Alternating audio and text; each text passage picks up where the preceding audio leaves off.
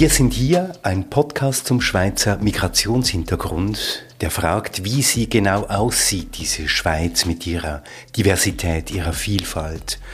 Und in dieser, wie auch in der letzten und in der nächsten Folge, geht es um die Frage, wie es denn aussieht mit der Gleichheit der Chancen. Heute geht es um Bildung, um die Schule, um die Bildungsgeschichte, haben in der Schweiz alle dieselben Chancen, auch Menschen mit einer Migrationsgeschichte? Mein Name ist Christoph Keller und bei mir am Tisch sitzen Fitim Kischei. Hallo. Hallo. Sitzen Sandra Hubka-Brunner. Hallo. Und Jörg Schoch. Grüezi.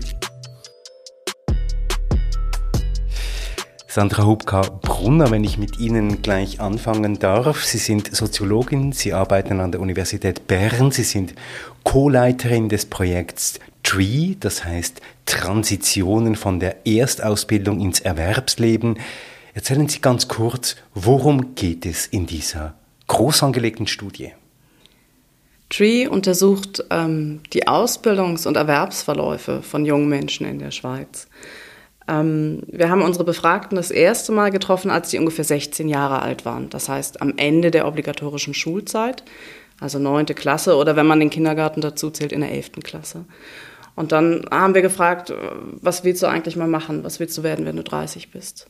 Und haben die Leute dann im jährlichen Rhythmus lange, lange Zeit befragt ähm, und fragen eigentlich jedes Mal wieder, was machst du jetzt und wie geht es dir dabei?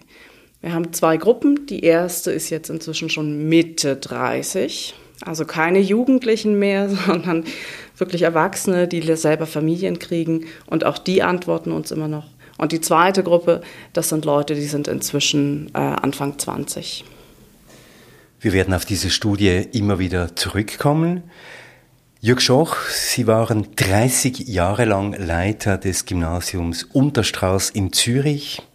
Sie haben in dieser Zeit für Chancengleichheit gekämpft an dieser Schule. Sie haben unter anderem das Projekt Chagall ins Leben gerufen.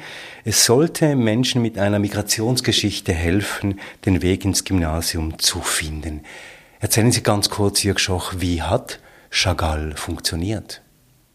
Chagall funktioniert eigentlich sehr gut. Wir fördern Jugendliche mit Migrationshintergrund aus sozial schwachen Familien, die aber ein gutes kognitives Potenzial haben und eine höhere, hohe Motivation im Hinblick auf Übertritte in höhere schulische Laufbahnen, höhere berufliche Laufbahnen, also nach der zweiten und während der dritten Sekundarklasse, vorbereiten auf Übertritte, Übertrittsprüfungen im Kanton Zürich Richtung Berufsmittelschule Richtung allgemeinbildendes Gymnasium, Informatikmittelschule, Fachmittelschule.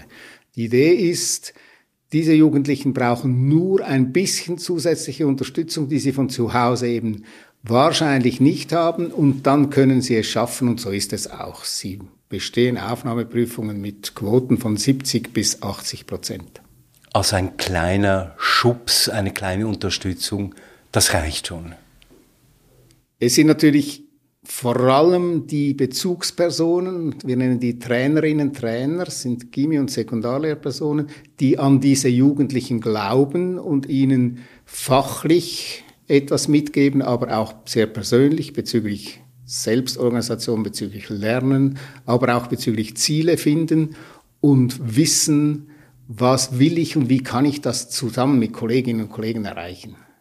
Darauf werden wir immer wieder zurückkommen, die Rolle von Vorbildern und auch die Rolle von Coaches. Vielen Dank. Jetzt Fitim Kishai, Sie sind in der Schweiz geboren, sind kurz darauf wieder ausgewandert mit ihrer Mutter, sind wieder zurückgekommen, haben eine Optikerausbildung gemacht, sind Optikermeisters und heute Filialleiter bei einem Optikerverband in Burgdorf. Sie haben ihren Namen von Islami zu Kishai geändert, muss man vielleicht noch erwähnen. Jetzt, wie haben Sie persönlich Ihren Werdegang erlebt? Haben Sie auch solche Vorbilder, Coaches gehabt, die Herr Schoch jetzt erwähnt hat? Als Herr Schoch das gesagt hat, kam mir sofort ein Herr in den Sinn, der als Sozialarbeiter bei uns in Emmenbrücke in unserer Gemeinde gearbeitet hat. Und ihn habe ich als Begleiter in der Schulzeit, wo es darum ging, in die Ausbildungssuche zu gehen Und dann kam dann die Situation, dass keine Lehrstelle gefunden wurde auf den Sommer und man steht, wo andere schon einmal eine Ausbildung beginnen dürfen, guckt mal in die Röhre. Aus Sicht eines Jugendlichen damals. Und dann war es ein Jahr lang ein Brückenangebot, welches ich besucht habe und dort mit dem Coach zusammen konkreter auf die Suche mit meinen Stärken mal vorstellig zu werden. Und dann kam der Wunschberuf, der fast zwei Jahre gesucht wurde. Nach circa 150 Bewerbungen kam plötzlich dann der Optikberuf. Und das war eine der schönsten Erinnerungen in meinem Leben, Ausbildungsstätte. Und da wären Sie nicht hingekommen ohne diese Unterstützung? Zumindest hätte ich den Weg so nicht beschreiten können, dass ich mit professioneller Hilfe, sei es Bewerbungen ähm, zu schreiben, sei es aber ähm, auch schlussendlich vorbereiten auf Vorstellungsgespräche, wo meine Eltern ein Teil davon kaum Deutsch sprechend und ein Teil relativ gut Schweizerdeutsch sprechend, zumindest nicht zur Seite stehen konnten oder die Erfahrungen nicht in diesem Lande gemacht haben, in dem, dem Weg in die Berufsbildung. Ja, dann schauen wir uns doch mal die Situation an, mal ganz generell. Wie steht es um die Chancengleichheit, wenn es um Bildung und Berufsbildung geht? Sandra Hubka-Brunner wenn Sie das mal kurz erläutern können. Ich würde gerne kurz noch vorweg schicken, dass man den Begriff unterschiedlich verstehen kann. Man kann über Chancengleichheit reden oder über Chancengerechtigkeit. Und ich persönlich lebe, rede lieber über Chancengerechtigkeit, weil der Begriff der Chancengleichheit manchmal auch missverstanden wird. Wir haben mit jungen Menschen Individuen vor uns und das, die sind individuell, das ist okay. Und denen muss man sozusagen gerecht werden. Was kritisiert wird, wenn man über Chancengerechtigkeit redet, ist, dass die soziale Herkunft der Jugendlichen in einem ganz starken Maße beeinflusst, wie die Bildungswege der Jugendlichen sind. Und für die soziale Herkunft, für meinen Namen, für meine Sprache, die zu Hause gesprochen wird, für den Beruf, den meine Eltern zu Hause haben, kann ich als Kind nichts. Ich als Kind komme auf die Welt mit bestimmten Talenten und bestimmten familiären Ressourcen. Und wenn wir über Chancengerechtigkeit reden, dann wünschen wir uns, dass die Kinder ihre Talente und Fähigkeiten entwickeln, ohne dass sie gebremst werden von den mangelnden Ressourcen, die vielleicht im Elternhaus vorhanden sind. Das ist die eine Seite. Und die andere Seite, die man immer mitdiskutieren muss, ist nicht nur das Kind und die Familie, sondern auch das Schulsystem und wie das Schulsystem damit umgeht, welche Strukturen, welche Angebote es gibt, welche Ausbildungsplätze zur Verfügung stehen und wie auch diese Institutionen auf das Kind und seine Familie reagieren. Mir kommt da natürlich sofort ähm, das Bild in den Sinn, dass man seit 20, 25 Jahren hat, empirisch belegt, wenn ich eine viereinhalb habe in der sechsten Klasse, es geht um den Übertritt in die siebte Klasse, ich heiße aber Gasment, meine Eltern kommen aus dem Kosovo und der Vater arbeitet als Hilfsgärtner, die Mutter als Raumpflegerin und auf der anderen Seite haben wir Mia, die Mutter ist Sekundarlehrerin, der Vater Ingenieur. Beide mit einer viereinhalb. Und der eine landet in der Sekundarklasse B, also in einem tieferen Niveau, und die andere landet in einem höheren Niveau, zum Beispiel in der Sekundarklasse A oder in der BETS oder in der SEC, wie man es dann auch nennt. Das sind Zahlen, die nicht erfunden sind. Es ist einfach so, die Chance für Gasment ist vier bis fünfmal kleiner in die höhere Sekundarstufen 1 Klasse eingeteilt zu werden, ins höhere Niveau eingeteilt zu werden. Und da bin ich dann eben ganz bei äh, Ihnen, es geht um Gerechtigkeit in erster Linie. Weil die beiden mit ihrer viereinhalb eigentlich die gleichen Chancen haben, aber es widerfährt ihnen keine Gerechtigkeit. Ja, natürlich.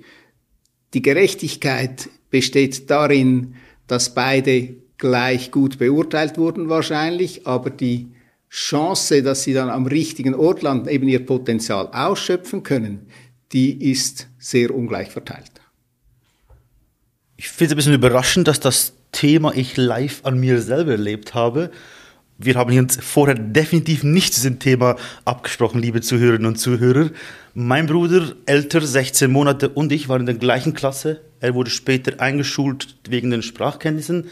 Und in der sechsten Klasse war es dann definitiv so. Und das Argument des damaligen Lehrers war, Liebe bleibt zusammen in der gleichen Klasse.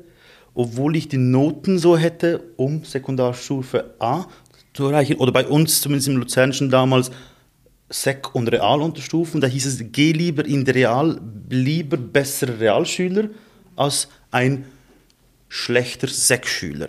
Die Argumentation damals habe ich nicht verstanden. Heute blicke ich natürlich das sehr, sehr äh, mit einem komischen Gefühl im Magen. Da habe ich dann den Weg geschlagen und ein Jahr später habe ich dann die Stufe dann gewechselt, weil es war zu guter Realschüler, ohne mich jetzt hochzuloben, zumindest schulisch. Das hört man ganz, ganz häufig. Also immer, wenn ich mit, mit, mit Lehrern oder Ausbildern rede, kommt dieses Argument. Und das ist ja auch häufig, glaube ich, wirklich gut gemeint. Aber wie ich von den Sonderpädagogen gelernt habe, ist das Gegenteil von gut eben häufig gut gemeint. Das heißt, man überlegt sich, welche Ressourcen da sind und ob der Junge das schaffen könnte oder nicht. Und im Zweifelsfall will man ihm nicht so viel zumuten. Dass es aber dann unter Umständen später wirklich schwieriger ist, das wieder zu kompensieren, weil man eine Schlaufe drehen muss, weil man dann doch noch wechseln muss oder eben 150 Bewerbungen schreiben muss, weil man sich als Realschüler bewirbt. Das ist, glaube ich, zu dem Zeitpunkt häufig wie nicht präsent. Und das sind jetzt nicht nur einfach Anekdoten, wie die jetzt von Fitim Kishai oder was Sie erzählt haben, auch die Erfahrungen, die Sie gemacht haben an Ihrer Schule, nehme ich jetzt an. Das ist statistisch gut belegt. Es gibt mehrere Studien, die zeigen können, dass es einen äh, Graubereiche gibt bei der Leistungsüberschneidung, wo es sozusagen einen meritokratischen Graubereich gibt. Also Schüler mit denselben Leistungen zu unterschiedlichen Schultypen zugewiesen werden. Ähm, und das ist halt insofern einfach tückisch, weil so ein Lehrbetrieb normalerweise ja zwei Kriterien hat, nach denen er erstmal anfängt zu sortieren. Das eine sind die Noten und das andere ist der Schultyp. Und je nachdem, wie viel Bewerbung ich auf dem Tisch zu liegen habe, sortiere ich mal alle aus, die sozusagen nicht den Schultyp bieten. Oder ich nehme mir die besten von oben. Und interessanterweise, das kann man für lange Zeiten schön nachweisen beim Lehrstellenbarometer, wenn man die Betriebe fragt, relativ früh im Jahr, was wählst du denn? Einen guten Realschüler oder einen, oder einen Sechsschüler? Dann gibt es viele Berufe und viele Betriebe, die sagen, Realschüler ist völlig in Ordnung. Wenn man dann anschaut, wen sie einstellen, sind es häufig mehr Sechsschüler, als sie vorher angegeben haben. Das heißt, der Glaube daran ist da, vielleicht ist auch der gute Wille da, aber alles, was wir in der Bildungssoziologie sehen, deutet darauf hin, dass es wirklich ein Handicap ist, solche Schultypen besucht zu haben. Und dann braucht es halt oft jemanden, der da kompensiert. Den Sozialarbeiter, den Lehrer, der sein Netzwerk hat, der da ein bisschen weibelt, der sagt, du, ich habe da einen guten, ist vielleicht nicht so helle, aber der ist anständig. Und der sozusagen wie birgt für die Leute. Und dann kann es klappen. Und das heißt, wir haben hier ein strukturelles Problem. Es ist nicht nur ein Problem von Einzelbiografien, sondern es ist ein strukturelles Problem, Jörg Schoch. Absolut. Also ich denke, jede Schülerin, jeder Schüler am Übergang von der sechsten in die siebte Klasse oder dann am Übergang von der achten, neunten in die Sekundarstufe 2 denkt, das hängt an mir. Aber wir sortieren ja schon aus. Die sechste Klasse ist eine Sortiermaschine und wenn dann dort die Lehrerinnen und Lehrer nicht nach reinen Leistungs- und allenfalls sogar Erwartungskriterien, positiven Erwartungskriterien, ich sage jetzt böse, sortieren, dann haben wir ein strukturelles Problem. Und das haben wir. Wir wissen, dass bis zu 25 Prozent der Jugendlichen an unseren allgemeinbildenden Gymnasien Minderleister sind und Akademikerkinder. Das heißt, die sitzen in den Gymnasien, das ist jetzt Bildungsbericht 2018, die sitzen in den Gymnasien, obwohl sie schlechte Gymnasiastinnen sind, aber ihre Eltern sind gut gebildet und haben einen eine hohe Affinität und natürlich auch einen großen Einsatz, damit ihre Kinder keinen Sozialstatusverlust erleiden. Und gibt es denn Möglichkeiten, diesen Verlust, dieses, dieses Defizit, das erlitten wird, vielleicht schon beginnend mit der Primarschule, vielleicht sogar schon im Kindergarten, wo man immer so ein bisschen hinten angestellt wird. Gibt es denn die Möglichkeit, das im Verlauf der Bildungsbiografie auch zu kompensieren oder wie sieht das aus? Bei Ihnen, Herr Kischei, hat das ja ein Stück weit funktioniert, aber es brauchte Anstrengung. Der Beginn, zumindest wenn man in einem Haushalt aufwächst, wo zumindest nicht ein Elternteil oder im besten Fall beide ähm, von Bildungsstatus her ähm, auf einem Niveau sind, wo dann vielleicht ein Pluspunkt zum späteren Zeitpunkt dann kommt, wo man den Jungen oder das Mädchen dann pushen kann, ist es also im Haushalt, zumindest bei mir persönlich kann ich sagen, war es schwer. Ich konnte schulisch in keinster Weise mit meinen Eltern äh, Sachen aufarbeiten. Die waren, wenn dann, von einem Lehrer, der sich mit 22 bis 24 ähm, Kindern oder Jugendlichen auseinandersetzen sollte. Dann ist die Schwierigkeit meiner Meinung nach, wie kriegt man die Eltern? Was ich natürlich jetzt, eine Generation später, von mir natürlich anders erwarte an mein Kind. Aber die Frage ist, es kommen wieder Migrantengruppen hier, die das gleiche leben, wie ich das zumindest damals selber erlebt habe. Späteren Zeitpunkt, wie das Frau Hubka sagte, holt man es auf oder über einen Umweg. Ja, ich weiß nicht, wie groß der Umweg war, wie es wäre, wenn ich von Elternhaus mehr Unterstützung äh, hätte. Das kann ich so selber nicht einschätzen. Ich kann nur meinen persönlichen Fall äh, so beschreiben. Eben diese Umwege, wie beurteilen Sie das oder die Möglichkeit, das dann eben im Lauf der Biografie auch wieder zu kompensieren? Haben wir da Daten, haben wir da Zahlen, haben wir da Erfahrungen? Also das Schweizer Bildungssystem hat in den letzten Jahrzehnten die Durchlässigkeit sich so ein bisschen die auf, die, auf die Fahnen geschrieben. Also auch im Berufsbildungsbereich gab es 2004 eine große Reform unter dem Slogan Kein Abschluss ohne Anschluss. Also das, die Idee ist da. Ähm, und viele Kantone haben sich auch bemüht und aufgemacht und versucht, in Hinblick auf eine stärkere Durchlässigkeit der Sekundarstufe 1 hinzuwirken. Die Zahlen dazu finde ich ehrlich gesagt nicht so hundertprozentig eindeutig. Ich bin nicht davon überzeugt, dass das wahnsinnig gut funktioniert hat. Ähm, beziehungsweise die Frage, die sich mir immer aufdrängt, warum sortieren wir Jugendliche mit zwölf Jahren in relativ starre Tracks? wenn ich nachher ein großes Bohai machen muss, um die, um die, um die äh, Durchlässigkeit wiederherstellen zu können. Es gibt andere Länder, wo diese, diese Trennung deutlich später erfolgt.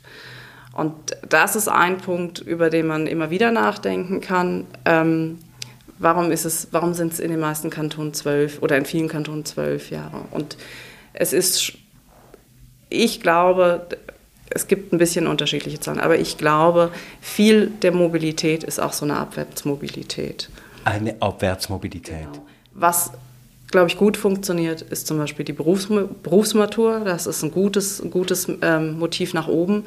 Aber auch da muss man einschränkend sagen, nicht alle Berufe führen wirklich zu einer Berufsmatur. Es gibt einen relativ kleinen Range an Berufen, die wirklich, da, also die viele Leute stellen, die dann die Berufsmatur wirklich machen.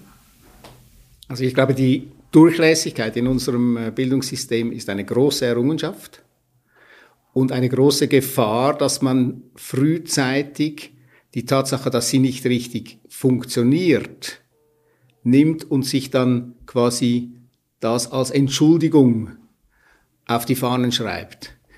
Formal ist sie da, diese Durchlässigkeit, formal ist sie eine Chance, effektiv genutzt wird sie sehr oft nicht. Und wenn, dann eher durchlässig nach unten. Ich würde mal sagen, in zwei von drei Fällen wird nach unten die Durchlässigkeit genutzt und nicht nach oben. Da sind sie also ein Stück weit eine Ausnahme. Oder wir haben zum Beispiel erlebt, dass sich bei uns im Chagall-Programm ein Schüler aus, Sekundar, aus dem Sekundarniveau B, also das wäre real, gemeldet hat. Und wir haben gemerkt, der ist total gut. Was macht der da? Und dann haben wir den Sekundarlehrer gefragt und der, der hat dann gesagt, ja, ich brauche den als Assistenten. Als Zugpferd. Ja. Das, ich habe lange Zeit Nachhilfe gegeben in einem Kinderheim und ich hatte einen Schüler, der eben auch eine Aufstiegsmobilität durchführen wollte, der sozusagen Ambitionen hatte, der wollte mehr. Und das genau mit dem gleichen Argument damals von seiner Lehrerin zurückgehalten worden. Ich brauche den in der Klasse, damit das Zugpferd da ist. Und es ist ja richtig statistisch, oder? Also hohe Erwartungen der Lehrpersonen an alle, und hohe Erwartungen der Klassengruppe auch an alle, das treibt alle nach oben. Und wenn ich dann das Zugpferd nicht mehr habe, und darum kann man, sollte man nach meiner Meinung über äh, das Langgymnasium nachdenken, oder? Das ist ein Braindrain aus den Sekundarklassen hinaus, der im Ganzen zu Schaden führt. Wenn ich Ihnen zuhöre, um das ein bisschen zuspitze, sind wir in einem System, das eher diskriminiert, als dass es inkludiert. Ist das richtig? Also wenn man sich die, die Bildungssysteme international anschaut, dann kann man relativ deutlich nachweisen, dass der Einfluss der sozialen Herkunft auf die Kompetenzen, die die Jugendlichen haben und die weitere Entwicklung relativ groß ist, größer als in anderen Ländern. Der Slogan, den die Zeitungen geprägt haben, Herkunft zensiert, der stimmt leider. Also wir sind sehr gut im Reproduzieren der Bildungsverhältnisse der Eltern durch unser Bildungssystem. Jetzt kann man natürlich dem Bildungssystem nicht einfach alles anhängen. Bildungssysteme sind, unsere Schule ist ein Teil der Gesellschaft natürlich. Aber man müsste von dieser Schule in einem demokratischen und reichen Staat, wie wir sind, doch mindestens erwarten, dass sie den Gap nicht vergrößert. Ich finde das, ich mag an dem Statement zwei Sachen. Das eine ist, Bildungssysteme alleine können die Welt nicht retten. So, also wir können uns über Bildungssysteme und über Chancengerechtigkeit unterhalten, aber das wird immer begrenzt sein, wenn wir den Rest nicht mit in den Blick nehmen. Und das Zweite, was mir auch wichtig ist, dass wir ein geteiltes, getracktes Schulsystem haben, ist ja nicht entstanden, weil irgendjemand böses Menschen diskriminieren wollte, sondern dahinter steht ja eigentlich eine pädagogische Idee, die auf den ersten Blick auch wahnsinnig überzeugend klingt. Nämlich, dass ich möglichst homogene Lerngruppen machen kann, dann kann ich mein Unterrichtsanspruchsniveau so justieren, dass jeder mitkommt. Ich überfordere niemanden, ich frustriere niemanden. Das ist die Idee dabei. Es gibt aber Forschung, die zeigt, dass das nicht so wahnsinnig gut funktioniert. Und ein Schock von PISA war, dass wir gemerkt haben, hey, also soziale Herkunft ist wichtig, stärker als bei anderen. Und dann sind wir nicht mehr Weltbeste. Man hat immer gehofft, dass man mit diesem gruppengerechten System die Leute so fördern kann, dass man die Besten wirklich ganz nach oben kriegt und sozusagen jeder in seiner Form richtig gefördert wird.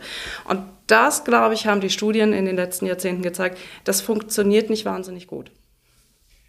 Betreiben wir doch ein bisschen Ursachenforschung. Woher kommt das?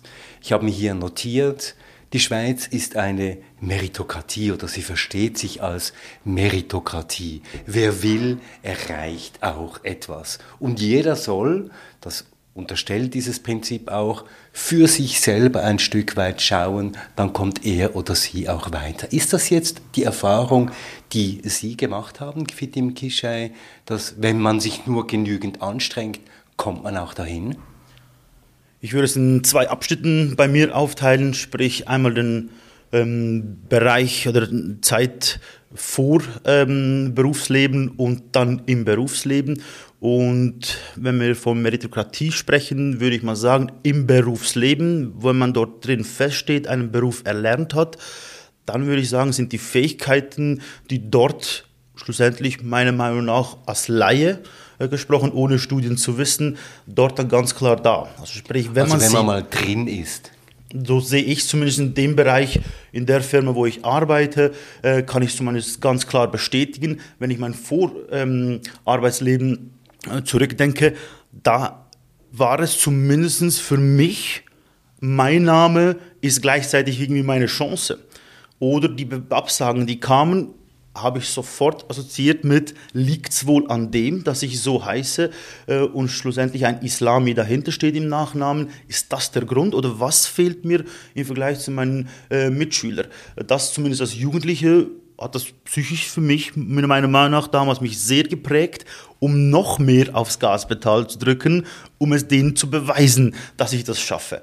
Bei mir hat sich zumindest das positiv ausgewirkt, aber es kann auch eine Rückwärtsspirale äh, sein und dann richtig runterdrücken. Wollte ich gerade sagen, wie ist das denn bei Kolleginnen und Kollegen, die das ähnliche Schicksal äh, erlebt haben?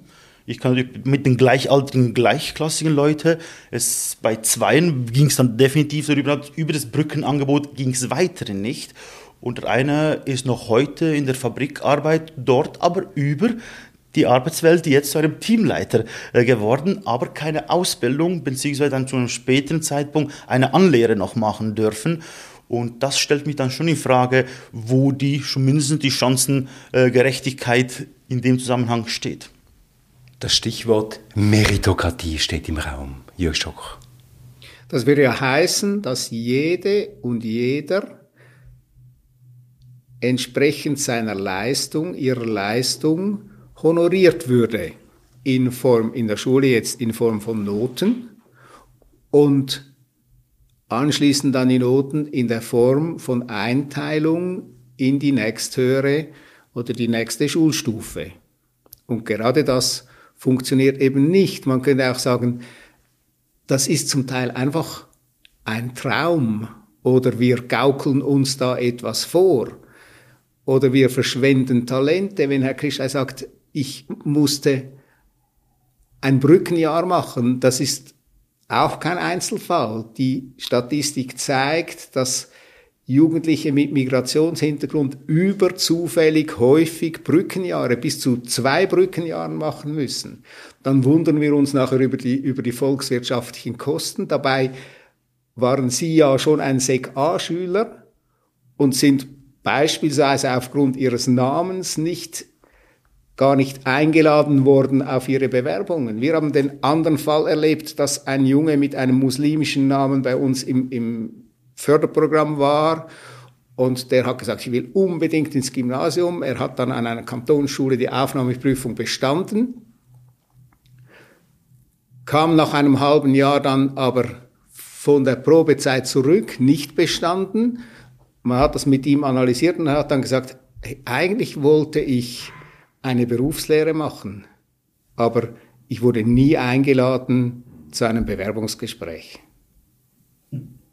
Ja, die Forschung kann das eigentlich auch schön nachzeichnen, auch im Arbeitsmarkt. Da hat Rosita Phoebe ganz schöne Studien gemacht, ähm, wo man verschiedene Lebensläufe verschickt hat, mit genau dem gleichen Lebenslauf, aber den Namen geändert hat. Und es gibt bestimmte Gruppen, die stärker betroffen sind. Das variiert mit den Sprachregionen.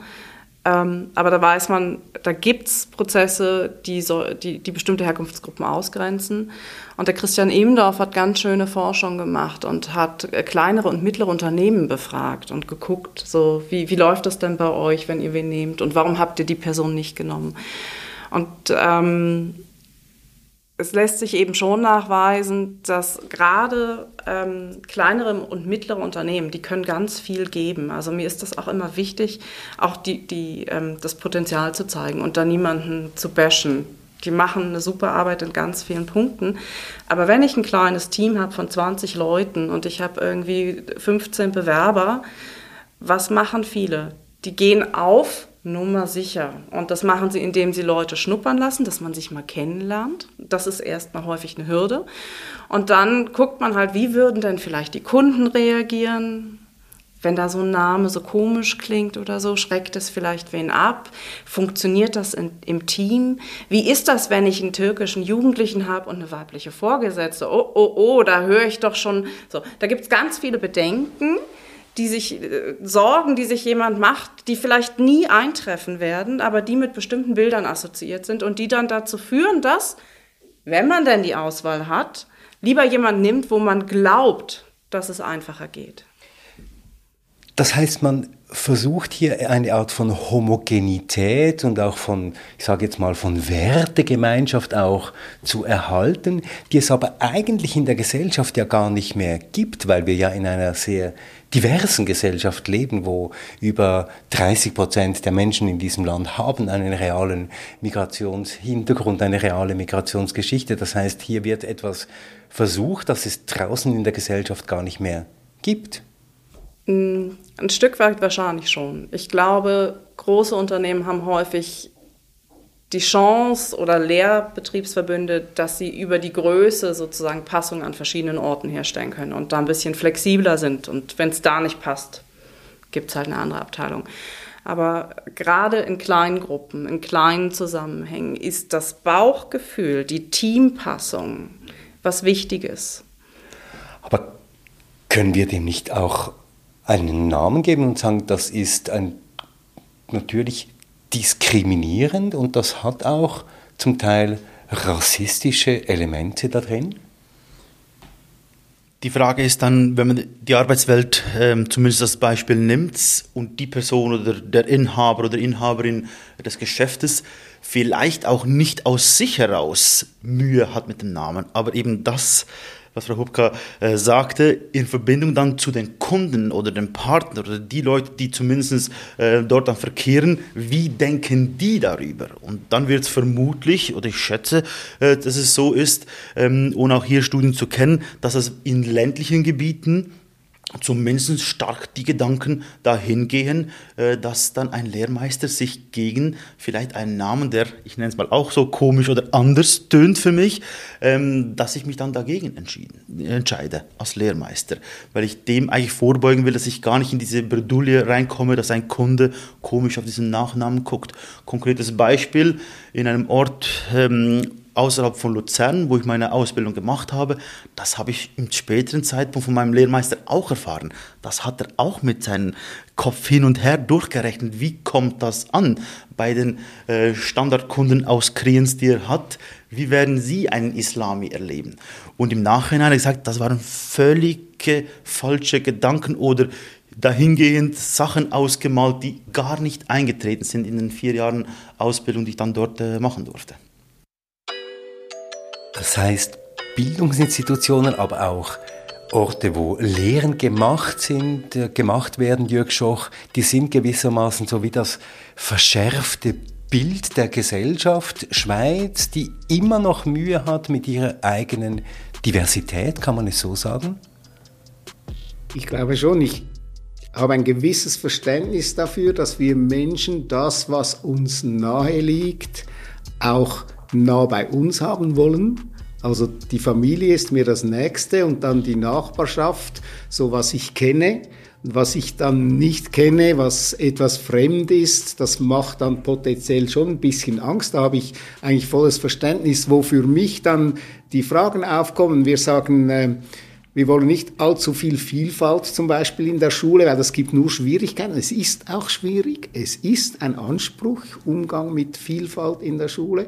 Vielfalt ist da, aber wir sehen die Chance in der Vielfalt des Zusammenlebens von verschiedensten Menschen noch zu wenig.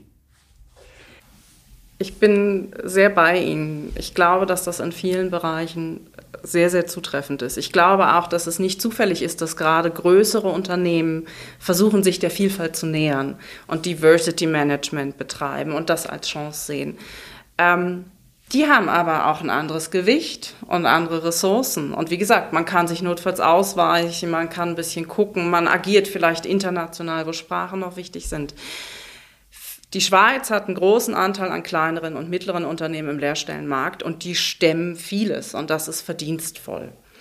Je kleiner ein Unternehmen ist, desto wackeliger sind aber auch vielleicht die Ressourcen. Das heißt, für, ein, für, ein, für, eine Autowerkstatt mit vielleicht, weiß doch auch nicht, zehn Leuten im Team, ist dann die eine Person, bei der ich vielleicht Probleme erwarte, gewichtiger als bei BASF oder so.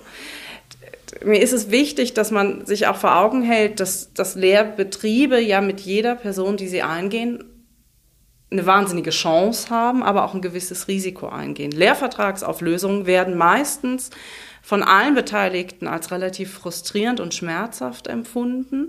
Und also man investiert in den Menschen, man gibt sich Mühe, oftmals, und wenn das dann nicht aufgeht, dann ist das einfach schmerzhaft. Und ich weiß, dass es viele Lehrbetriebe gibt, die sich, die offener wären, wenn man sie auch besser unterstützen würde, wenn man ihnen frühzeitiger sozusagen helfen würde. Ich glaube, dass viele Migranten auch dann eine gute Stelle finden, wenn zum Beispiel ein Lehrer für sie birgt.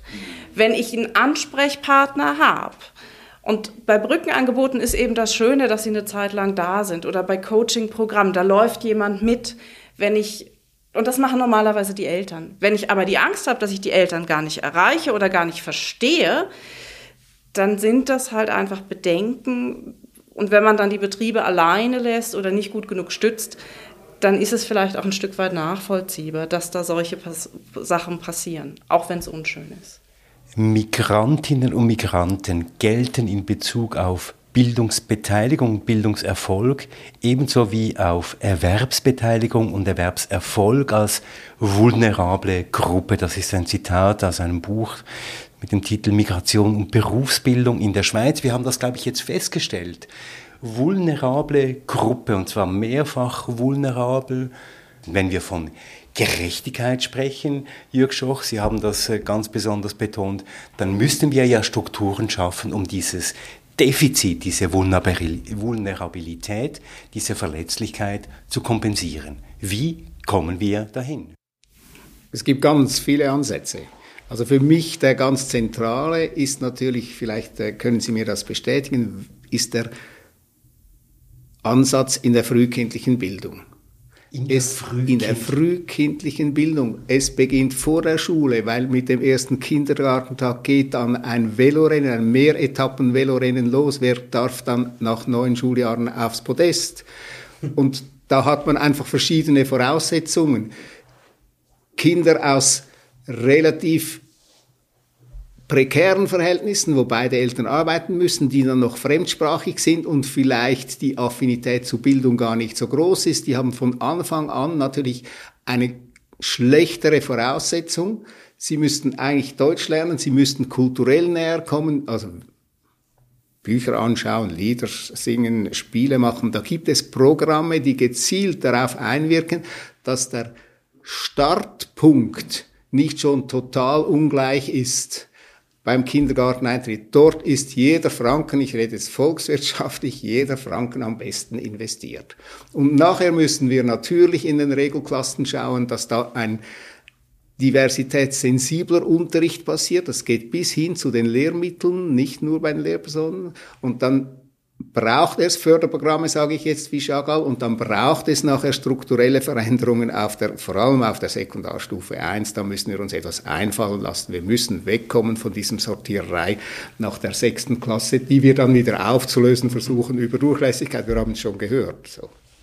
Also Gerechtigkeit muss hergestellt werden. Da braucht es aktives Eingreifen. Da muss der Staat, da müssen die Behörden, da müssen die Institutionen aktiv werden, um diese Gerechtigkeit herzustellen, sagen Sie.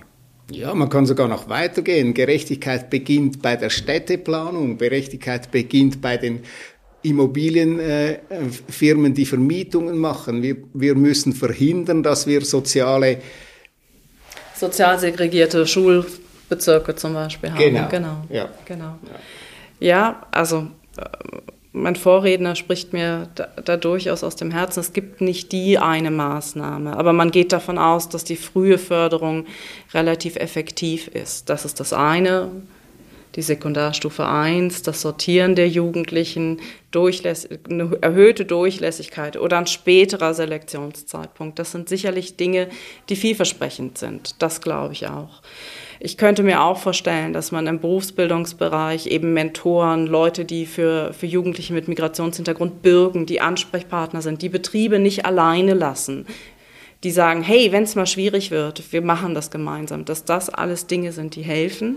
Gibt es das? Gibt es solche Stellen, die beispielsweise diesen KMUs, die Sie erwähnt haben, tatsächlich zur Seite stehen, wenn es, ich sage es jetzt mal so, Diversitätsprobleme gibt? Normalerweise sind die Berufsbildungsämter ja schon auch dafür mitverantwortlich für die, für die Lehrverträge und so. Und im Kanton Bern gab es vor ein paar Jahren ein schönes Projekt von Barbara Stalder und Evi Schmid zum Thema Lehrvertragsauflösung. Und ich glaube schon, dass es da auch eine Bereitschaft gibt. Ähm, und es gibt immer wieder einzelne Projekte, die versuchen, genau das sozusagen zu machen. Und ich glaube, dass man gerade auch bei den Brückenangeboten da relativ ähm, zum Teil ganz schöne Sachen hat und auch das, das Case Management ist etwas, was in diese Richtung zielt. Ich finde den Ansatz total spannend. Eine Firma wie Ihre würde wahrscheinlich mehr riskante Anstellungen machen, wenn sie wüsste, wir können jederzeit auf ein Netz an Beratung, an Coaching für uns und unsere Auszubildenden zurückgreifen. Aber jetzt fantasiere ich mal.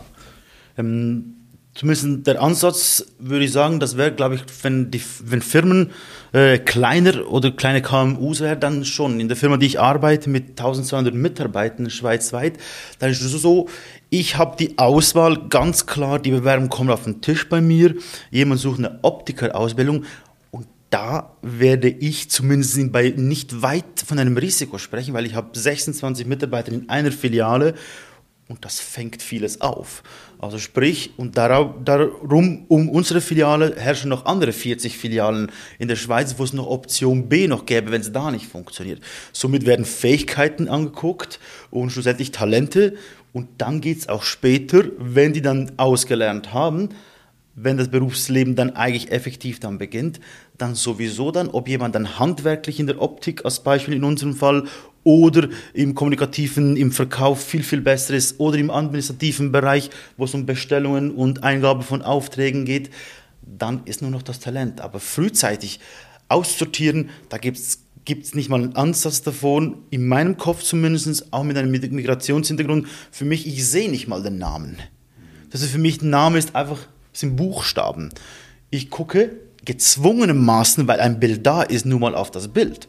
Ich befürworte schon lange keine Bilder, da bin ich als Jugendliche, warum mein Bild mal weg mit meinem Kopf, der altbalkanisch aussieht, der müsste einfach aus diesem Quadrat des Bildes weg und mein Name auch und dann wären die Chancen noch besser. Aber da kennen Sie beide garantiert Studien dazu, wo es vermutlich dann dahin geht. Also es gibt eine, es gibt eine Debatte darum, dass anonymisierte Bewerbungen und Bewerbungen eben ohne Bild quasi ähm, ein Stück weit das herstellen könnten, zumindest in einem ersten Schritt. Es gibt, glaube ich, Pilotprojekte in verschiedenen Kantonen. Und das ist sicherlich auch eine, eine wichtige Sache. Es muss halt auch aber dann von den Betrieben mitgetragen werden. Und ähm, da bin ich manchmal nicht ganz so sicher. Aber es ist sicherlich etwas, ich finde es auch bezeichnend, dass Sie die, als Person, die ja selber damit sehr zu kämpfen hatte, da eine gewisse Offenheit hat oder was anderes lebt als das, was Sie wahrscheinlich erfahren haben. Ich, vorhin hieß es 150 Bewerbungen. Oh mein Gott, ich ziehe meinen Hut. Ich weiß nicht, was ich nach 150 Bewerbungen gemacht hätte. Über zwei Jahre wohlbemerkt. Ja, ich finde das, ich finde das einfach, ich finde, ich finde es einfach bewundernswert und das ist was, was man auch häufig vergisst, wenn man über Jugendliche mit Migrationshintergrund redet viele leisten verdammt viel, um überhaupt an so eine Lehrstelle zu kommen. Da zeigt sich ja auch eine Persistenz, ein Wert für den Arbeitsmarkt und fürs Arbeitsleben, den man eigentlich nicht hoch genug schätzen kann. Und ich glaube, es ist nicht zufällig, dass Sie blind sind für die Buchstaben, die da stehen. Und auch das ist was, was diskutiert wird. Können wir mehr Jugendliche, junge Erwachsene mit Migrationshintergrund begeistern für den Lehrberuf, in der Berufsbildung, als Berufsausbildner. Es gibt Hinweise darauf, dass das hilfreich sein könnte, weil das wie nochmal öffnet, weil das sozusagen die, die gesellschaftliche Normalität auch in den Bereich nochmal wie deutlicher macht und das ein bisschen weitet einfach. Ich nehme den Gedanken gerne auf. Also die Anstrengung die solche Jugendlichen leisten müssen, damit sie gleich weit kommen wie Jugendliche aus, ich sage jetzt gutbürgerlichen Schweizer Verhältnissen, die sind, ich sage immer, doppelt so hoch. Die müssen doppelt so viel leisten, nur schon sprachlich. Die Sprachbarriere ist nicht zu unterschätzen. Jede Mathematikprüfung ist ab der Aufgabe 3 eine Sprachprüfung zuerst mal. Man muss das Zeugs alles mal verstehen. Und es gibt sehr viele Jugendliche mit fremdsprachigem Hintergrund, die diesen Biss haben. Es gibt eine Gruppe, die überschätzt sich hoffnungslos, aber es gibt viele, die diesen Biss haben, aber enorm der Aufwand und die Jugendlichen büßen dann quasi unsere strukturellen Schwierigkeiten individuell, so wie sie es gemacht haben, oder? Einfach noch mehr Gas geben, ich muss doppelt so viel leisten und dann geht's. Aber es ging halt nur um einen erwachsenen Profi auf der Seite. Wenn ich zurückblicke, ich, wie gesagt, ich weiß nicht, wie es rausgekommen wäre, aber von der Sozialarbeit, damals der Kaufmann in Emmen, wenn die Unterstützung nicht dabei wäre, ich weiß es nicht, ob ich irgendwann gesagt hätte, so, sein lassen, ab auf die Baustelle zusammen mit Papa. Und da wäre ich dort halt auch Maurer, wie er es auch ist. Heute werden Sie Polier, oder? Vielleicht. Aber das ist eben auch, ich glaube, ein Punkt mag ich noch anfügen. Auch Schweizer Jugendliche erhalten wahnsinnig viel Unterstützung von ihren Eltern, auch bei der Lehrstellensuche. Also das ist, ich glaube, in dem Alter ist das eine Herausforderung. Und manchmal klingt das so, wenn man über Migranten redet, die brauchen dann Unterstützung und das müssen wir dann als Staat zur Verfügung stellen. Nee, ich glaube wirklich, jeder in dem Alter, der eine Lehrstelle braucht, braucht einen gewissen Rahmen. Es gibt vielleicht welche, die laufen relativ gut selber, aber der größte Teil ist darauf angewiesen, dass irgendwelche vertrauten Erwachsenen daneben stehen und gucken, läuft's gut, hast du dran gedacht, was machst du, ey, Absage, es tut mir leid, ach komm, nächstes Mal klappt's vielleicht. Das ist, glaube ich, vor allem menschlich. Coaches, Mentoratsprogramme, staatliche Unterstützung auch für Lehrbetriebe, die in Diversitätsprobleme hineingeraten können, welcher Art auch immer. Ideen liegen hier auf dem Tisch und ich nehme an, sie liegen auch auf verschiedenen Ämtern und werden in Studien belegt und auch in Betrieben gelebt. Jetzt frage ich Sie abschließend, spüren Sie denn auch so etwas wie einen politischen Willen, ein, die Wille, ein Willen der Politik, dass Politikerinnen und Politiker hinstehen und sagen, ja, wir wollen Diversität im Arbeitsleben, im Berufsleben, auch in der Schule. Und wir sind auch bereit dafür, für diese Diversität und für die Chancengerechtigkeit in dieser Diversität etwas zu zahlen?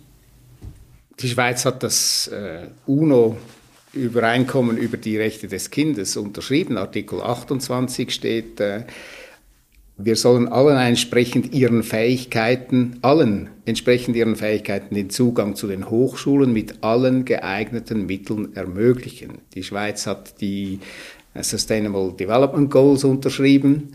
Die Schweiz hat ähm, ihre Bundesverfassung entsprechend und es gibt ganz viele Verlautbarungen auf Ebene Bundesrat, auf Ebene SBFI, auf Ebene EDK, Chancengerechtigkeit muss ein Thema sein. Es ist im Moment tatsächlich ein Thema, das ist hoch erfreulich. Jetzt sollten wir einfach das Ganze noch auf den Boden bringen und konkrete Maßnahmen, konkrete Schritte, konkrete Möglichkeiten ausloten, damit etwas geht. Kommt das bei Ihnen an als Bürger und auch als Chef in einem Unternehmen? Kommt das bei Ihnen an, dass hier die Politik in diese Richtung denkt, handeln möchte? Wenn die Politik handelt, dann ist es zumindest erst dann zu spüren, wenn das auch medial äh, solche Sachen passieren. Ich selber ähm, als Fitim Kishai ähm, wünsche mir einfach, wenn ich den Hintergrund einer Migration zumindest habe, ist der Punkt, den ich auch anfangs angesprochen hat, dass die sprachlichen Angelegenheiten, weil dort sehe ich die Kernprobleme eigentlich. Und das merke ich bei meinem kleinen Kind, der fünf ist und jetzt das Kindergartenalter gestartet hat der startet definitiv mit einem anderen ähm, Backup, als ich es gestartet bin. Ähm, und das wird ihn zumindest, glaube ich, weniger Umwege äh, dann später ähm, mit sich führen. Und vielleicht noch der gewechselte Nachname noch mehr Chancen ähm, bieten, anstatt Islami Kishai zu heißen. Also ich sehe das, es muss früher beginnen, um in 15 Jahren das zumindest dann die Früchte zu tragen. Dann. Nimmt die Forscherin die Sie sind, äh, Sandra Hubka-Brunner, die Stimme der Politik auch irgendwie wahr? Ist die präsent? Ja, ist die medial präsent? Ich rede, ja, also ich rede total gerne mit Politikern und ich habe wirklich auch schon mit vielen Leuten gute Debatten gehabt und äh, also Politiker sind Menschen, gehören unterschiedlichen Parteien an, genauso wie Menschen mit Migrationshintergrund verschieden sind. Da gibt es eine gewisse Vielfalt, die wir nicht vergessen dürfen. So und die Schweiz als urdemokratisches Land hat da ja immer so ein bisschen auch die Kultur des, der Konsensfindung und das dauert halt manchmal ein bisschen. Ähm, deswegen glaube ich, kann man nicht erwarten, dass ich heute was mache und morgen passiert das. Ähm, manchmal finde ich es schon ein bisschen frustrierend, wie, wie langsam solche Sachen gehen, muss ich ehrlich gestehen. Ich nehme aber durchaus auch viel äh, Goodwill wahr. Das Problem, das ich als Forscherin immer habe, ist, dass ich zwar sagen kann, was ich sehe, und dass ich vielleicht auch Projekte benennen kann, wo was gut passiert. Aber bestimmte Maßnahmen zeigen und erweisen sich meistens als gut oder weniger gut, wenn ich sie wirklich flächendeckend umgesetzt habe, weil dann reagieren die Leute. Dann reagieren auch die Schweizer Eltern. Und es gab vor ein paar Jahren in ich glaube, in Bremen gab es eine groß, einen großen Versuch, das Bildungssystem zu reformieren. Und alle Bildungswissenschaftler, die ich kannte, standen da und jubelten und dachten, hey, endlich mal was Gutes. Aber viele Eltern, auch gerade viele gut situierte Eltern, fanden das gar nicht lustig. Das heißt, Menschen reagieren auf Systeme. Und ich glaube, es ist ein ständiges Ringen und es ist ein ständiges Ausprobieren und ein Miteinander, bis man eine Variante gefunden hat, die vielleicht ein bisschen besser ist als heute. Danke ganz herzlich Ihnen, Sandra Hubka-Brunner. Ich danke Ihnen, Jörg Schoch. Und ich danke Ihnen, Fitim Kishai. Das war Episode 14 von Wir sind hier, der Podcast zum schweizerischen Migrationshintergrund. Heute mit Jürg Schoch, er ist Bildungsexperte und langjähriger Leiter des Gymnasiums Unterstraß, mit Fitim Kishai, der heute als Filialleiter bei einem großen und bekannten Brillenkonzern arbeitet und mit Sandra Hubka-Brunner, Soziologin an der Universität Bern. Nächstes Mal reden wir über Chancengleichheit und Gender. Wir sind hier ist ein Podcast der Eidgenössischen Migrationskommission, produziert von Podcast Lab, podcastlab.ch, zu hören auf der Webseite der Eidgenössischen Migrationskommission auf podcastlab.ch, auf Apple Podcasts, auf Spotify und überall, wo es gute Podcasts gibt.